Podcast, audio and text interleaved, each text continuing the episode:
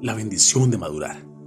Es interesante cómo el ser humano a través de la historia, en las diferentes épocas, habla del tema de la madurez como algo de suma importancia para avanzar en la vida, lo cual es así. Basta con hacer un recuento ahí donde estás. Devolvamos el cassette un momento.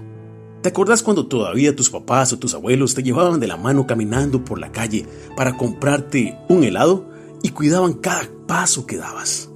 Luego, al tener más edad en adolescencia ya queremos libertad porque sentimos que nos podemos valer por nosotros mismos y no queremos que nadie nos diga qué hacer.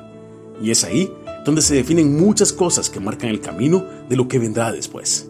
Somos adultos, es momento de trabajar, de madurar, en la mayoría de ocasiones formar un hogar. Pero en medio de todo, a veces seguimos extrañando la época en que sentíamos que nos comíamos el mundo donde la misma inmadurez nuestra y de la gente que nos rodeaba nos hacía ser populares en situaciones muchas veces que en lugar de ayudarnos, nos perjudicaban. Esa atadura al pasado es lo que hace que muchas veces demos vueltas en círculo, que le echemos la culpa a los demás, a las circunstancias, y algunas veces, estando más equivocados, le echamos la culpa hasta a Dios. Queremos vivir el éxito en la vida y ver hacerse realidad lo que tanto hemos pedido a Dios durante años tenés que madurar, ser obediente, disciplinado y humilde para aceptar ser guiado y enseñado. Es parte de este proceso de nunca acabar y podrás experimentar la bendición de madurar.